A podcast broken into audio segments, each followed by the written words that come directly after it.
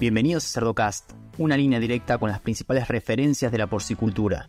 Ahí sería bueno que las empresas no se prepararan para esta auditoría, sino que demostraran cómo, son realmente, porque las auditorías es para detectar tus deficiencias. Y si todo está perfecto, es como, yo creo, cuando me muestran registros que están recién impresos y no tienen una mancha, yo digo, mm, aquí voy a dudar. Pero me gusta ayudarlo, si al final es eso. Las auditorías te van a siempre ayudar a, mejorar el bienestar animal y eso va a ir de la mano con la producción. Lo va a ver de aquí en un tiempo. Seguimos en las redes sociales y Spotify para tener acceso a información de calidad, continua y de acceso gratuito. Hola a todos, mi nombre es Leandro del Tufo y Cerdocast solo es posible gracias al apoyo de empresas innovadoras que creen la educación continua. SUNY, brindando soluciones biotecnológicas con valor agregado. Zoetis, el líder global en salud animal. DSM, Nutrición y Salud Animal, moldeando el futuro del cuidado de los cerdos. Provimi, Cargill, 35 años de experiencia en nutrición animal. Drown Nutrition, líder global en nutrición animal. Innovative Heating Technologies está comprometida a proporcionar equipos de calefacción, refrigeración, e iluminación energéticamente eficientes para la industria agropecuaria. Nos importa la salud y bienestar de los animales, ofreciendo equipos confiables, diseñados bajo estándares de eficacia energética y de bajo mantenimiento.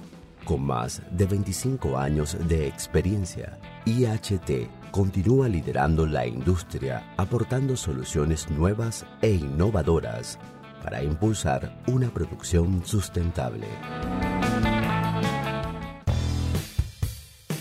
Bueno, buenas tardes. Eh, estamos en este nuevo capítulo de Cerdocast con eh, María Verónica Jiménez. Eh, María Verónica, un gusto tenerte con nosotros. bueno, para empezar, me gustaría que te presentes un poco, si te tratamos de que cuenten un poco sobre el background cómo llegaste a ser veterinaria, un poco cómo elegiste esta profesión y bueno, un poco cómo después cómo fue el devenir de la, de la vida que te llevó a trabajar en este tema tan importante como es la temática del bienestar, etcétera. muchas gracias. Bueno, hola, hola a todos. Eh, agradecida por esta entrevista. Yo, ¿por qué decidí ser veterinaria? Pucha, siempre me han gustado los animales. Yo, de hecho, quería ser fotógrafa de, leones en África. Eso era como lo que yo pensaba cuando era chica. Pero claramente cuando va pasando el tiempo ves que es algo como... Es un... que todo el mundo quiere. Es como algo, no sé, es como inalcanzable. Y mi mamá me dijo, Vero, tienes dos opciones. De ingeniería, medicina o veterinaria. No tienes... Si quieres fotografía, puedes tenerla como un hobby. De hecho, me encanta. Y dije veterinaria. De hecho, el día que di la prueba de aptitud, que es como eh, la prueba para hacer el ingreso a la universidad acá en Chile, dije, bueno, eh, que me vaya bien, eh, espero que, esta sea mi carrera y ojalá que venga una señal para estudiar veterinaria. Y en la esquina de mi casa, el mismo día, había una cajita con 12 cachorros que habían dejado. Y dije, bueno, aquí está la señal que necesitaba. Así que em, partí estudiando veterinaria en la Universidad Mayor aquí en Santiago, en Chile. Claramente al principio no me fue tan bien, pero cuando ya eh, empezaron los, ramos que a uno le gustan en la carrera y son los ramos más profesionales, ahí me empezó a ir mejor. Y al final me titulé como médico veterinario. Y un par de años después quería darle como otra, otro rumbo a mi carrera y apareció este magíster en etología y bienestar animal que lo dictaba la Universidad Mayor el año 2015, duraba dos años, y ingresé. Así que cuando salí de, ese, ese magíster y me titulé, me encantó el área de bienestar animal y desde el año 2017 me dedico a esto. Así que es algo que me gusta mucho. Excelente. ¿Y cuál poco, cuáles son los desafíos que ves en, el área de bienestar animal? Sé que son muchos, pero bueno, ¿cuál es ¿Cuál es un poco el desafío de la industria en esta área? Digamos, ¿qué, qué estás viendo en, ese sentido? O sea, primero es cumplir con los requisitos de los clientes. yo creo que ese es el mayor desafío. Que cuando un cliente te pone un requisito, eh, eh, hay que cumplirlo ya. y hay que hacer una modificación de tus programas de bienestar animal. El otro desafío que encuentro es la capacitación oportuna de, todas las personas que trabajan a todos los niveles, desde el, el, cargo más abajo de granja hasta el cargo más alto, para que todos estén alineados con el tema del bienestar animal. Creo que esos para mí son los dos más grandes desafíos. Imagino, bueno, eh, desde Chile un poco están muy avanzados en el sentido, en este sentido, digamos, la, atención de la demanda del consumidor, consumidores por ahí eh, que exigen exigentes a nivel internacional. Entonces, en, e, en, eso, ¿cuáles son, según tu punto de vista, las principales falencias que se detectan, digamos, en, en las empresas, digamos, o en dónde estás encontrando nuestros talones de Aquiles, digamos? Uy, qué difícil, aquí me van a disparar varias empresas, no, pero creo que partamos que lo primero, por lo menos en Chile, nosotros tenemos ley de bienestar animal, que es la ley 20.380 y tiene estos tres reglamentos que, por ejemplo, el reglamento 28 es para planta de faena, el reglamento 29 es para granja y el reglamento 30 es para transporte.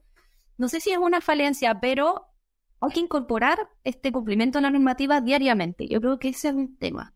Como que hoy día la vida es tan rápida que tenemos que tener eh, temas sustentables, que tenemos que tener, hay falta de personal, hay distintas cosas, hay la rapidez que pasa el día o el trabajo, que, en el fondo puede ser que el bienestar animal en alguna empresa, no, no voy a hablar de ninguna, eh, esto esté un poquitito como, como en, en déficit pero con, una buena capacitación, con una buena auditoría, pueden, pueden ir mejorando. Y nombraste lo, primero que nombraste fue la legislación a nivel nacional, ¿no? En otros países, ¿cómo, cómo ves esto? ¿Qué tan legislado está, digamos? ¿Qué grado de avance ves en otros países de Latinoamérica o de la región? me acuerdo que hice para, para Cursos un resumen de la normativa y, hay países que van avanzando en normativa, ya sea Brasil, Argentina, ahora Colombia, acaban de sacar y eh, aprobar la nueva normativa de bienestar animal. Así que yo creo que eh, vamos avanzando para un buen, buen, buen lugar legislativo, en el fondo para que haya algo regulatorio que exija el cumplimiento del bienestar animal no sea solamente un compromiso para el cliente, sino que sea algo regulatorio, que deban cumplir. Excelente. ¿Y en dónde ves eh, que, se ha avanzado más, digamos, de, todo, de todo aspecto, digamos, del bienestar? Yo creo que, bueno, en temas de infraestructura y en temas de manejo animal. Yo creo que es algo que se ha avanzado bastante, tanto en granja y en transporte y en planta. Y también yo creo que la capacitación, porque hoy día, con el tema de la pandemia, la gente ha accedido a más eh, capacitaciones en línea, que era algo que no teníamos antes. Entonces, hoy día si es una herramienta, las personas pueden buscar y si hay capacitaciones en línea. Entonces, yo creo que eso, eso ha ayudado bastante a avanzar para el tema de capacitaciones para los empleados. ¿Les cuesta convencer a las empresas en este sentido, digamos, en, en por ahí en avanzar, digamos, en hacer gastos en este sentido o inversiones, digamos, se lo quiera ver? Em, como empresa certificadora yo creo que sí, pero cuando uno eh, les muestra, en el fondo esto no va a ser un gasto, sino que va a ayudar a la producción, porque el bienestar animal va de la mano con la producción, ahí empiezan ya a, hablar en otro, en otro, obviamente, en otro idioma. Cuando ven que no va a ser solamente gastar, gastar, sino que mejorar y esto te va a ayudar a incrementar tu producción, yo creo que tenemos una mejor entrada con las empresas. Bien, sí. Eh, creo que ahí, ahí va la, cuestión, ¿no? los retornos de la inversión, verlos como verlos realmente como una inversión. Porque lo peor que nos puede pasar en todos estos aspectos es que, tengamos dificultades luego mayores, ¿no? Y como, como empresa certificadora, digamos que el, en, en, en dónde han encontrado también más dificultad, digamos, o cómo, cómo es el abordaje, digamos, del trabajo. O sea, por ejemplo, cuando una empresa quiere, porque hay distintos tipos de certificadoras, ¿ya? Cada una de estas certificadoras tiene su propio estándar, que obviamente es basado en la ciencia, en la ética y en otros requisitos. Pero cuando una empresa quiere, por lo menos en la empresa que yo trabajo, nosotros hacemos una evaluación inicial ya después eh, esa la hace una persona en nuestra empresa. Somos varias personas que diversificamos nuestro trabajo. Después tenemos todo un equipo de educación, ya, de todo el personal. Después implementamos un plan de bienestar animal, ya, un programa. Eh, se realizan las auditorías en esta revisión del programa. Y un paso quinto sería la certificación, que sería la validación de que cumples con todos los requisitos de nuestra empresa en granja de transporte y en planta. Y nosotros, por ejemplo, para que una empresa pueda obtener un sello en un producto final, tiene que certificar granjas, transporte y planta. Tiene que certificar toda la cadena. ¿Y los, los en granja, em, a grandes rasgos, cuáles serían, digamos? De revisión, eh, registros, animales, infraestructura y em, los cuidadores y los colaboradores en granja y seguridad alimentaria. Yo creo que esos son como los, los ítems más importantes. Y en cuanto a lo que es, eh, bueno, todo lo que es eh, sistemas de gestaciones grupales, densidades animales, etcétera, como eso sé que a veces puede ser medio una caja de Pandora, digamos, pero ¿qué, qué puede, qué, están haciendo, digamos, o qué, nosotros nos basamos nuestro estándar en la auditoría común porcina, ya que es del Instituto Norteamericano de las Carnes. Ya todos los años van haciendo actualizaciones. Pero, por ejemplo, algo que puedo comentar, eh, en California, la proposición 12 está hablando todo eso de las jaulas, gestación, y, y ellos establecen eh, densidades, ya para cerdos, para terneras y para gallinas. Entonces, por ejemplo, si es una empresa que va a exportar hacia California, nosotros auditamos que se cumplan esos requisitos tanto en gestación individual como en gestación colectiva, ya porque también en gestación colectiva deben cumplir el tema de los metros cuadrados. No es que yo tenga un espacio y diga, listo, estoy listo, cumplo la ley, sino que no, también tienen que hacer una medición de los metros cuadrados. Bien, sí, a veces eh, se piensa que, em, o por lo menos en, donde yo me ha tocado hablar, digamos, o charlar, digamos, el, como que el bienestar termina en la gestación grupal, digamos. Hicimos una parte de la gestación, eh, la pasamos a grupal y ya estoy reuniendo las condiciones de bienestar. Y parece que es mucho más complejo y más amplio, digamos, en los aspectos del bienestar, ¿no? Sí, yo en, para Porci News hice una entrevista con Héctor Bilbao, que es una, una, empresa acá en Chile que tiene un, una excelente gestación en corral y nos contaba que no es solamente eso, es la capacitación que tuvieron que hacer para los sistemas alimenticios, el comportamiento, porque la hembra es súper jerárquica.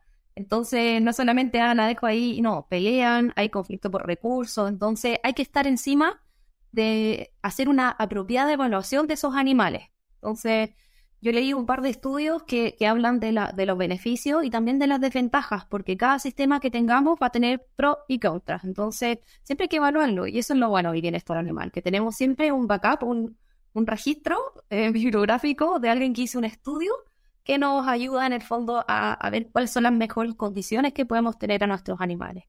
Y en, en cuanto a eutanasia, ¿cómo, cómo lo están manejando?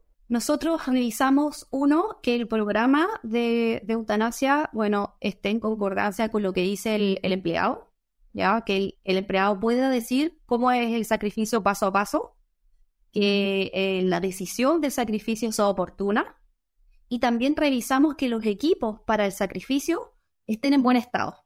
¿ya? Por ejemplo, si es un pistolete, lo desarmamos y revisamos que las piezas estén en buen estado, pedimos los registros de mantención y uso. Y también revisamos el área de almacenaje, ¿ya? porque eso también es un punto importante. Eso como principalmente. Eh, tú nombraste lo del pistolete. ¿Cómo sería el, método de eutanasia aprobado en Chile? Sí, nuestra normativa eh, sigue las recomendaciones de la OMSA. Entonces pueden ser métodos mecánicos, que puede ser el pistolete vástago penetrante para animales más grandes de cierto tamaño, que viene como distintos eh, tamaños los fulminantes, vástago cautivo para lechones, puede ser por CO2, ¿ya? Y en el fondo todo lo que las recomendaciones que diga la ONSA. Pero tenemos gaseoso, eh, eléctrico y mecánico autorizados. Y en cuanto al transporte de los animales, ¿qué, encuentran, digamos?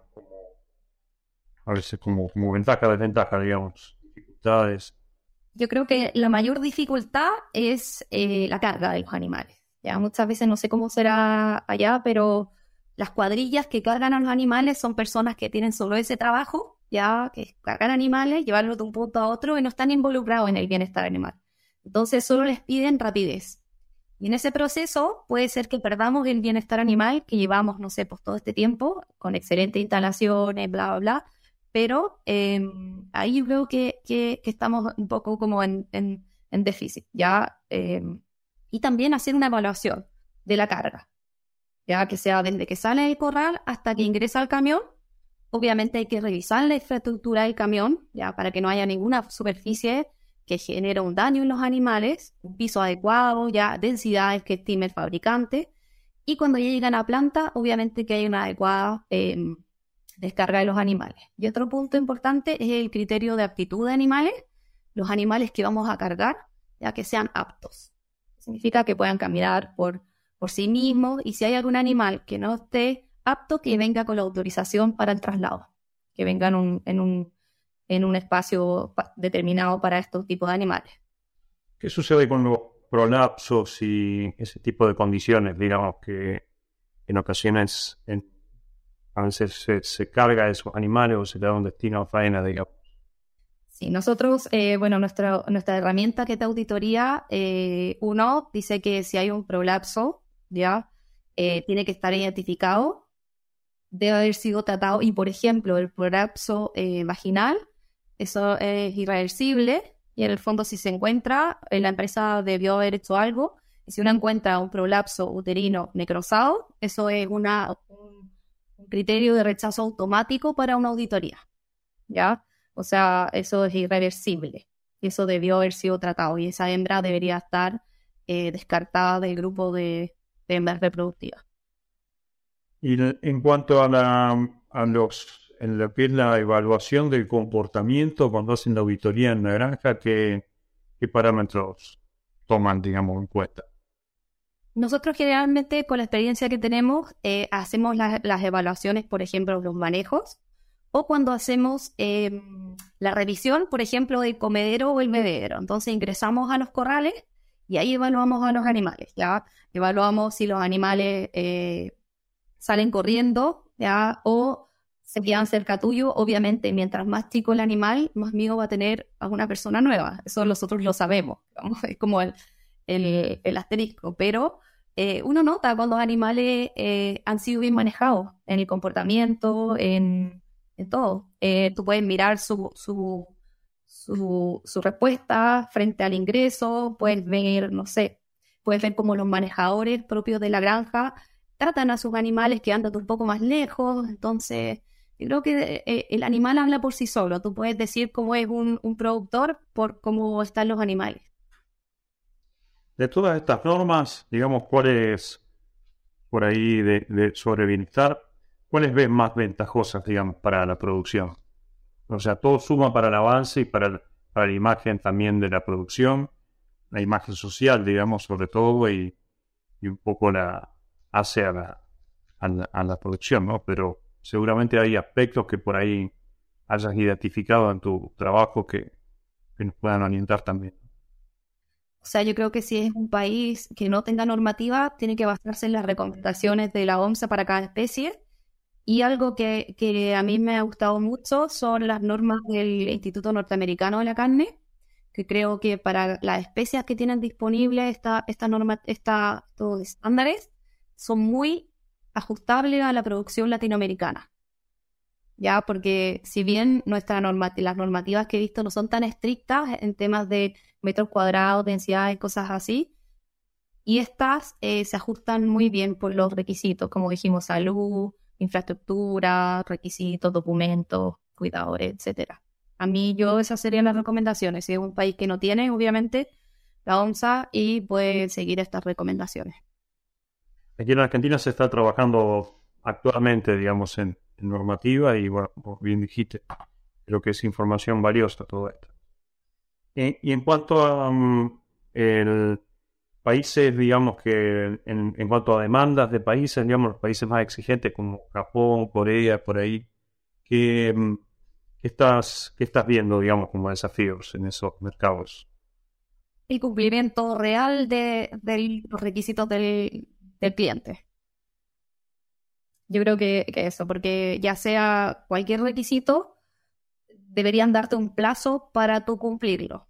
Ya, por ejemplo, no sé, las jaulas de gestación. No puede ser de aquí a tres años, porque encuentro que la inversión es muy grande, pero que te den un plazo y un compromiso a un, a un cumplimiento. Pero, por ejemplo, eso de infraestructura yo creo que puede ser más a largo plazo, pero temas de manejo, eso debería ser inmediato. Y la auditoría del proceso, ¿no? Me imagino. El real cumplimiento, lo que decir. Sí, sí, porque lo, estas serían como auditorías de segunda fiesta, que sería auditorías por tu cliente, ya que obviamente tienen que ser programadas por temas de bioseguridad con un tiempo, pero ahí sería bueno que las empresas no se prepararan para esta auditoría, sino que demostraran cómo, son realmente, porque las auditorías es para detectar tus deficiencias. Y si todo está perfecto, pucha, es como, yo lo creo. Cuando me muestran registros que están recién impresos y no tienen una mancha, yo digo, mm, aquí voy a dudar. Pero no me gusta ayudarlo, si al final es eso. Las auditorías te van a siempre ayudar a, mejorar el bienestar animal y eso va a ir de la mano con la producción y lo vas a ver de aquí en un tiempo. Excelente, sí. O sea, esto tiene que ser una, una herramienta para, para la mejora, ¿no? Y esa auditoría, lo que decías, si, si nos preparamos para la auditoría y el, resto de los 300 y pico días del año no lo, no lo hacemos bien, finalmente en algún momento eso nos va a pasar una fractura. Claro y e incluso en producción, ¿no? los animales creo que en, muchos aspectos de estas, de estas cuestiones de bienestar también pueden impactar también en, el desempeño potencial del animal. Por supuesto. lo que es eh, a nivel de comportamiento, todo, todo eso también puede. Claro, y, bueno, hay varios estudios que, que comparan distintos, no sé, por dentro de una misma granja, distintos pabellones o galpones pero lo que varía es el manejo humano. Y si hay una ganancia en mayor en aquellos cuidadores que sí tienen un manejo de bienestar animal. Con otra persona que no tiene o sabe nada de bienestar animal o no hace manejo con el bienestar animal. Entonces, sí, creo que esto es algo que se tiene que implementar. Claro, no va a partir de hoy día a mañana hacemos un perfecto plan, pero vayamos paso a paso. Eso es lo bueno de, por lo menos donde estoy trabajando ahora, que no llegamos y toma, aquí tienes la certificación, sino que no, la certificación demora, tienes que hacer mejoras, hay órdenes de prioridad, hay desafíos. Entonces es algo que, a mí me apasiona mucho. Excelente, se nota. Y dime, el, paso a paso en esos casos, o un poco el, algo ya me dijiste, pero un poco la, priorización de los procesos, no sé si es palabra, la palabra priorización, digamos, la jerarquización, digamos, del, de los ítems de mejora, ¿cómo, cómo, cómo, lo toman a eso ustedes? O sea, cuando hacemos auditorías, nosotros tomamos este estándar y creamos una lista de chequeo, que obviamente el cliente la tiene previa a nuestra visita. Y ellos pueden prepararse para la auditoría. Ya en eso nosotros no hay, no hay nada sorpresa, nosotros lo enviamos, es material que compartimos. Pero obviamente ahí eh, vamos a hacer la auditoría por cada una de las etapas, ya sea de 1, 7, 2, 7, 3, y vamos a dar un plazo para revisar toda esta este lista de Excel y hacer un informe. Y en este informe nosotros entregamos ya cuáles son las cosas críticas que observamos o si hubo algún eh, rechazo automático, ya que eso debería ser una solución inmediata. Y después hay criterios hacia abajo que te damos un plazo para que tú lo soluciones. Pero esto se basa en criterios inmediatos, ya que pueden causar la falla de la auditoría. Eso tienen que ser resueltos de inmediato y los otros que van bajando en importancia, pero igual afectan el bienestar animal. No, Y en, algo dijiste, pero los destinos más, más exigentes, digamos, para exportación y, y, demanda en bienestar animal, eh, ¿cuáles son, digamos? ¿Cuáles son los que te dan más trabajo con GNS? Uy, no sé si una empresa en particular, pero yo creo que, clientes europeos que, que sí tienen eh, exigencias eh, legislativas en cuanto a espacio y muchas veces eh, no se cumple. Entonces yo creo que esos son los más exigentes. Y ahí estamos obviamente para ayudar a las empresas a, lograr cumplir todos esos requisitos de clientes. ¿Y estas exigencias que vienen a veces de, de, son gubernamentales o también de, de cliente privado, digamos? Empresas que por ahí o cadenas de supermercado o algo así que tienen alguna demanda en particular por encima del propio gobierno? Sí, o sea, em, puede, puede ser que una empresa esté en una parte de Europa que te exija la normativa europea más sus requisitos propios de bienestar animal, que generalmente también te mandan un archivo y te dicen, estos son mis, mis, mis requisitos de bienestar animal, que necesito que tú cumplas y con eso en el fondo em, me vendas. Y al final es eso, son que tu cliente te va a exigir las cosas. No solamente el cliente, yo creo que el consumidor también.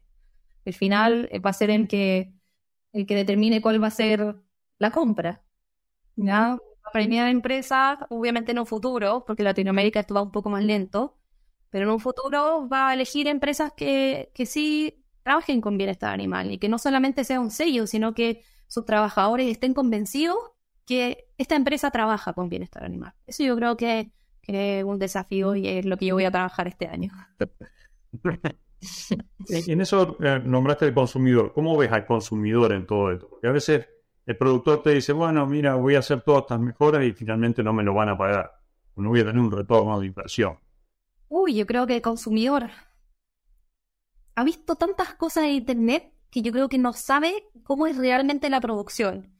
Entonces tiene como un rechazo a, los sistemas productivos, ¿ya? Yo creo que tenemos como, como encargados de bienestar animal y como los productores, tienen que mostrar cómo producen, porque yo he visto empresas que de verdad se preocupan del bienestar de sus animales y he hablado con consumidores que me dicen cualquier cosa que vieron en internet y que realmente no es, no es lo que no es lo que se, se traduce. Yo he visto un programa que es de Glasswall, de Temple Grandin, no sé si lo has visto, que habla, en fondo, cómo las producciones eh, son diariamente, es como el vídeo. Entonces muestran los sistemas productivos para que la gente vea cómo se producen los animales, cómo son los manejos. Yo creo que deberíamos, es, algo que está en debe de las empresas, mostrar cómo ellos producen. Obviamente no van a invitar a la gente a su granja por motivos de bioseguridad, pero sí hacer pequeños videos que ya creo que sería algo bueno para la producción. Cerdocast solo es posible gracias al apoyo de empresas innovadoras que creen la educación continua. El ANCO es ver crecer a nuestros animales con salud. Giga, la fusión de la sencillez y el alto desempeño. Novus International Inc., líder de soluciones nutricionales dirigidas por la ciencia. Biodevas Lab, expertos en fitogénicos naturales. Innovative Heating Technologies, pensando en energía, bienestar animal y equipos construidos para durar. Biodevas diseña y produce aditivos únicos para el alimento balanceado que tienen modos de acción endógenos, adaptogénicos y epigenéticos, provenientes exclusivamente de plantas que son extraídas en nuestro laboratorio y están respaldadas por la ciencia. Ayudamos a los actores de la nutrición y salud animal a producir de manera sostenible y rentable, mientras nos mantenemos al día con la reducción de antibióticos y sus desafíos zootécnicos y ambientales. Para saber más, contáctanos en biodevas.com. Suni es un proveedor de enzimas, probióticos y aditivos funcionales innovadores de alta calidad.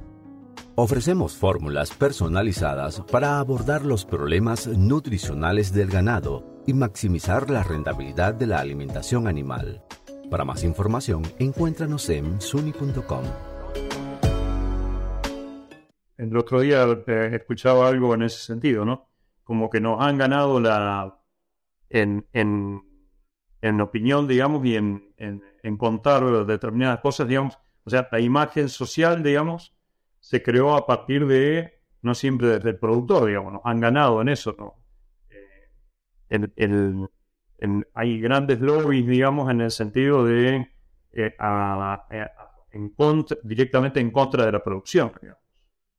Sí, yo creo que ahí estamos al debe con el consumidor en temas de que si estamos haciendo todo bien, mostremos, ¿ya? Y, podemos ganar, en el fondo, educar también al, consumidor, porque hay mucha gente que está dejando de comer carne por los videos que están en, internet o por las cosas que se hablan, pero no hay nadie que refirme comer carne porque una empresa le dijo, o sea, tenemos que generar material para... Eh, para apoyar a los productores y al final es eso, un productor que maneja bien a los animales debería ser destacado y, eso lo deberían saber todos. Claro.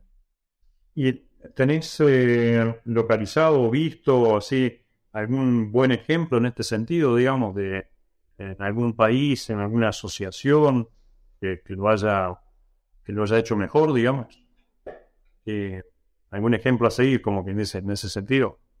O sea, hoy día tenemos, tenemos dos empresas certificadas en México, ya que son de las mayores empresas eh, productoras porcinas, eh, que sí son dos empresas que son modelo en México y que están, están dando que hablar con temas de bienestar animal porque están comprometidos. Así que yo creo que partimos por ahí y nos hemos ido diversificando por aquí en Latinoamérica. Así que esperamos que, que más empresas se interesen en la certificación de nosotros o en cualquier otra certificación que en el fondo sea tan, eh, no solamente que entregue el sello, sino que es, incluya más cosas, ¿ya? Porque el bienestar animal no es solamente un sello, sino que es la capacitación, es lo diario, en lo que conversamos, es manejo, los camiones, es todo al final.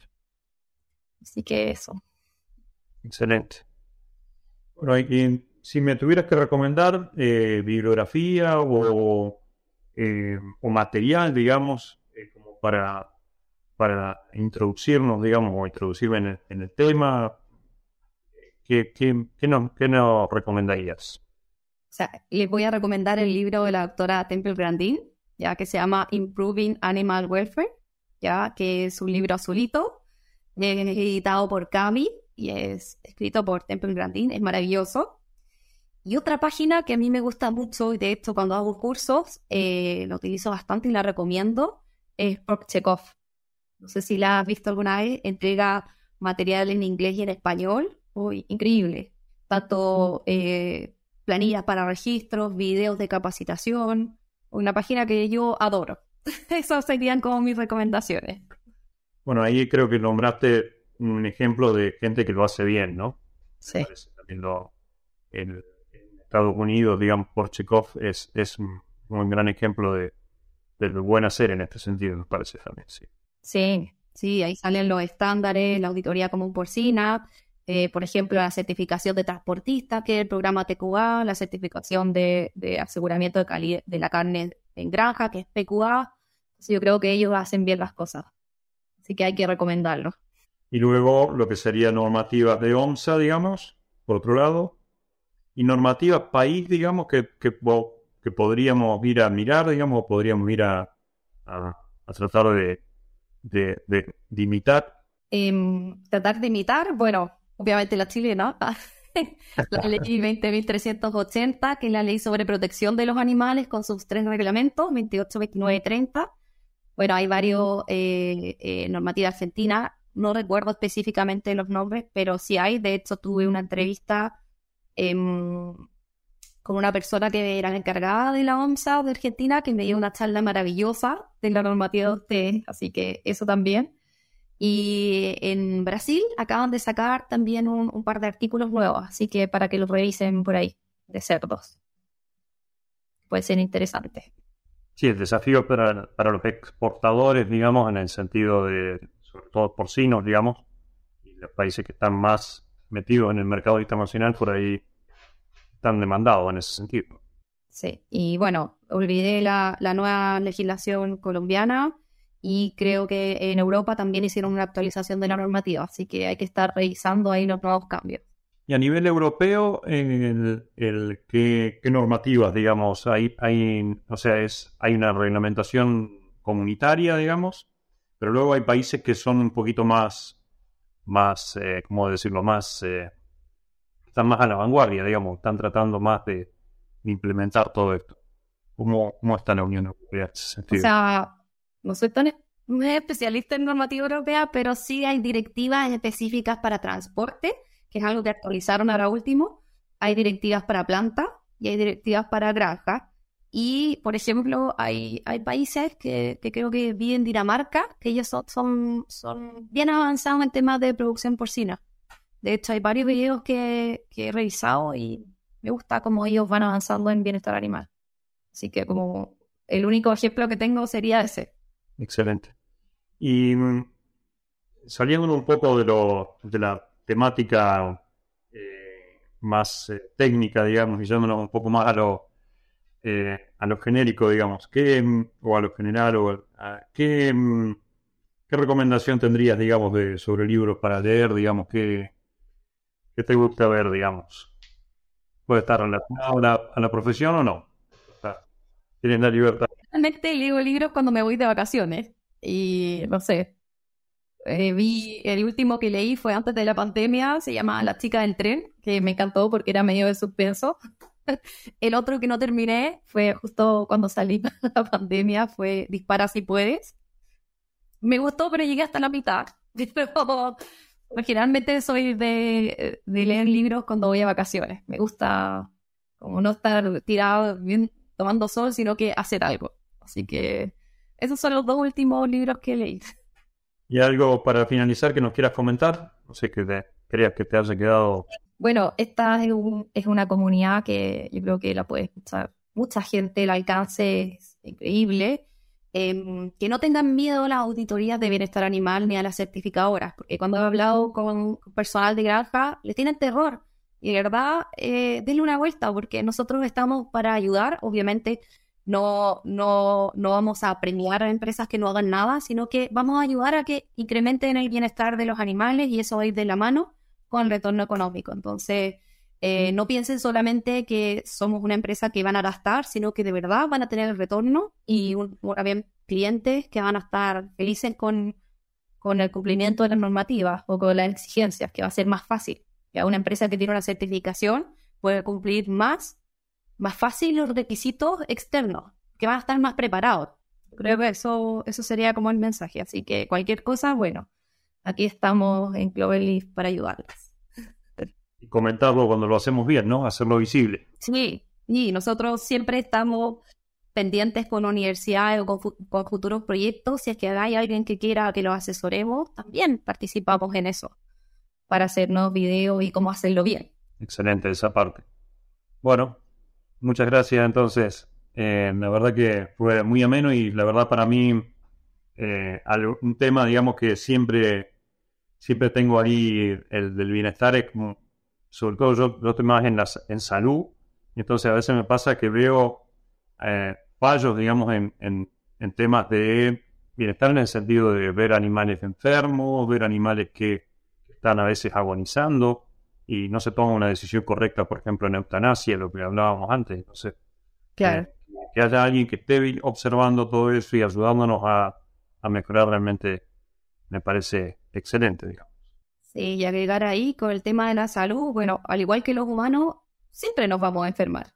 Ya, pero como dijiste, es importante que estén identificados, que estén en un corral aparte para que puedan recuperarse, gastar toda la energía en recuperarse. Y obviamente, cuando ya no puedan, eh, no sean viables, debe hacerse un sacrificio oportuno, porque el sacrificio también es parte del bienestar animal. Así que, mm, muy bien ahí. Bueno, muchas gracias María Verónica. Ya, pues, ah, gracias a ustedes por, por esta entretenida conversación y cualquier cosa estamos en contacto. Bueno, muchas gracias. Hasta luego. Chao, chao. Y a los que llegan hasta acá, les pido que piensen también en otros profesionales de la industria porcina y le compartan este episodio, para que todos podamos sacarle provecho a la palabra de los principales referentes de la porcicultura. Un abrazo grande y hasta el próximo episodio.